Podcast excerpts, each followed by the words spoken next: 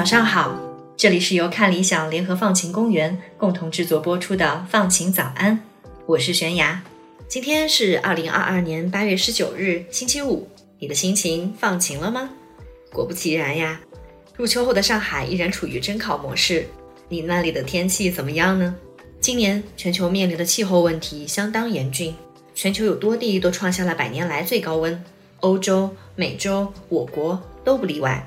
今年这么热的原因，有人猜测是当前正处于太阳活动的活跃期，但科学家认为太阳活动在气候变化中发挥的作用很小，主要因素还是由于人类活动排放的温室气体。那今天我们就来聊一聊温室气体，特别是人类是怎么研究出方法来捕获和清除一种重要的温室气体的。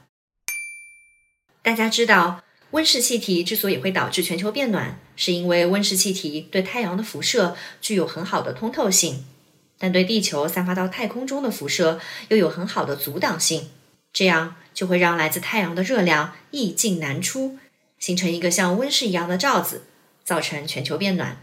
我们最熟悉的温室气体要数二氧化碳了，但除此之外，甲烷的威力也不容小觑。和二氧化碳相比，甲烷在进入大气层的前二十年里，它捕获热量的能力是二氧化碳的八十一倍，而且在吸收同样热量的情况下，甲烷升高的温度比二氧化碳要高，因此它对全球变暖的影响更大。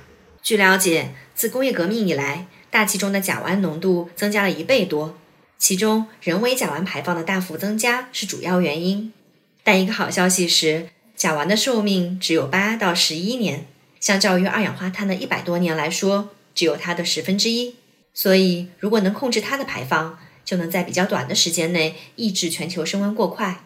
过去，全球对甲烷的重视程度都远不如二氧化碳，但如果要切实达成温控目标，甲烷的捕获和清除工作将会是一个强有力的抓手。所以，去年十一月，第二十六届联合国气候变化大会在苏格兰格拉斯哥召开，会上有一百多个国家同意限制甲烷排放。并承诺到二零三零年要将甲烷的排放量减少到二零二零年水平的百分之三十。想要实现这个承诺，可并不是一件容易的事儿。科学家们尝试过很多种方法，传统的转化甲烷的方法都需要在高温高压下进行，这会消耗大量能源，成本高，效率低。科研人员一直努力想要研究出一种成本合理、反应条件简单的方式来捕获和转化甲烷。目前也有了一些可喜的进展。近期，麻省理工学院的研究小组就关注到了一种成本低廉的催化剂——沸石。沸石是什么呢？它在生活中最常见的一种形式就是沸石猫砂啦。作为一种新型猫砂，它吸附力强，粉尘小，除臭效果好，深受铲屎官的欢迎。同时，沸石猫砂经过清洗、晾干后，还可以反复使用。研究小组发现。经过铜处理过的废石能够有效地将甲烷从它周围的空气中分离出来。为了验证这个想法，研究人员把经过铜处理过的废石放入一个反应管中，让含有不同浓度甲烷的空气通过它。这些甲烷含量从百万分之二到百分之二不等，这涵盖了环境空气中的甲烷水平范围。反应管也会被加热到不同的温度，来帮助这个过程的进行。当加热到三百一十摄氏度时，沸石能够捕获并转化管中百分之百的甲烷，把它转化成二氧化碳。这比其他甲烷捕获方式所需的温度要低得多，而且即使在甲烷浓度很低的情况下，也可以正常工作。因为这种方法是将甲烷转化成二氧化碳，所以当人们听到这个过程会产生二氧化碳时，他们会说：“哎呀，这样不好吧？二氧化碳也是温室气体，对环境有害呢。”把一种温室气体转化成另一种温室气体，这乍一看是不太理想。但麻省理工学院工程学教授德西里·普拉塔说，事实证明，从全球变暖的角度来看，甲烷要比二氧化碳糟糕得多。如果大气中一半的甲烷都转化成二氧化碳，只会让大气中的碳浓度增加百万分之一，但全球变暖率却能降低百分之十六呢。这项研究在应用上目前还有很多障碍需要克服。目前，研究人员已经获得了美国能源部两百万美元的资助，用于将这种技术开发成可以在矿场和农场进行测试的设备。预计在几年后，我们就可以看到它被广泛应用的场景了。除了这项令人振奋的研究外，科学家们还想出了一些其他有趣的办法来捕获甲烷。在这之前，我们也要知道什么样的地方会比较盛产甲烷呢？首先，垃圾填埋场是甲烷集中产生的场所。当有机废物分解时，厌氧细菌滋生，会产生大量甲烷。美国的 Melinda Hill Sims 博士关注到了这个问题，他创立了一家名叫 Loci Controls 的公司，并且已经成功开发出一种太阳能系统。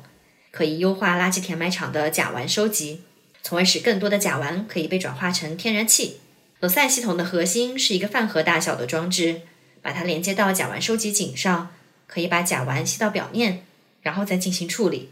据统计，一个安装了罗塞系统的垃圾填埋场，每年减少的甲烷释放量相当于减少了四万辆汽车的甲烷排量呢。另外，除了垃圾填埋场，乳制品行业也是甲烷生产大户。在去年的 Terra Carta 企业骑士环保项目中，有一个有趣的发明斩获了气候设计奖，那就是英国 Zelp 公司设计的一款牛用口罩。你没听错，它是一款动物可穿戴设备。它的运用将有效减少奶牛打嗝时释放的甲烷。可别小看了这些牛嗝。据统计，在动物排放的甲烷中，有百分之九十五来自动物的嘴和鼻子。